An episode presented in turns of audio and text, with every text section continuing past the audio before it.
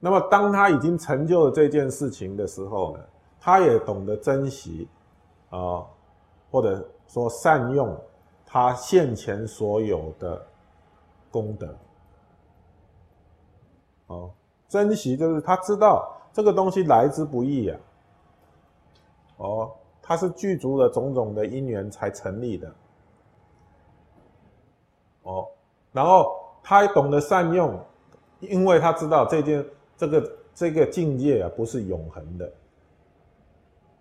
哦，所以他善用眼前所所拥有的一切的福报，去创造更大的生命价值。嗯。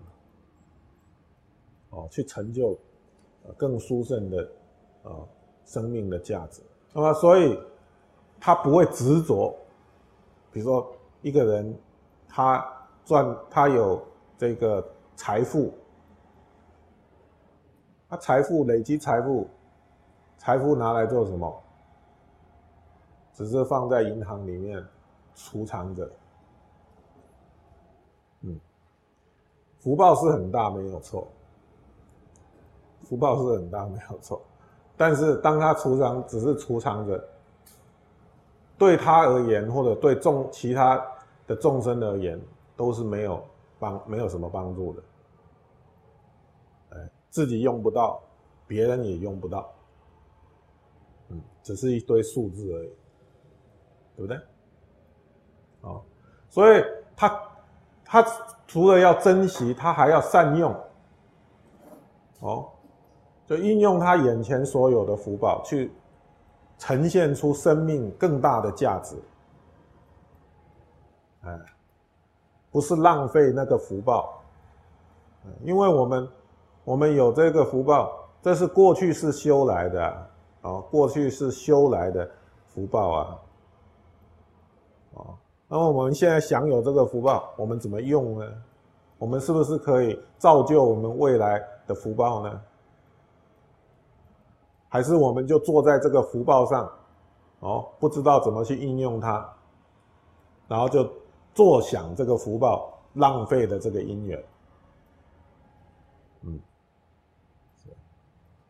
那么慢慢的，这个世间是无常的，它会过去的，啊，它会过去的，这个福报会享尽的，啊，它会过去，哦，那么如果我们不懂得去创造，利用这些。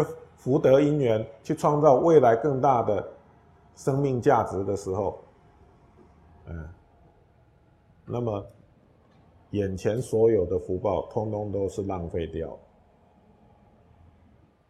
是，哦，眼前的福报通通浪费掉，嗯，所以说，一个人懂得懂得这一些法义的时候，他不染不染着，他有。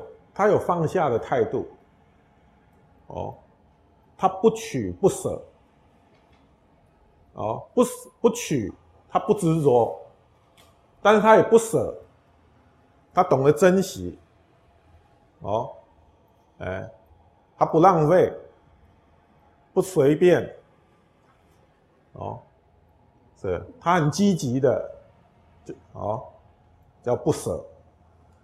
但是他又不取不执着，哦，贪着，哎，然后浪费他自己的福报，哦，只是让那个因缘这样子慢慢的就过去了，嗯，比如说啊，比如说，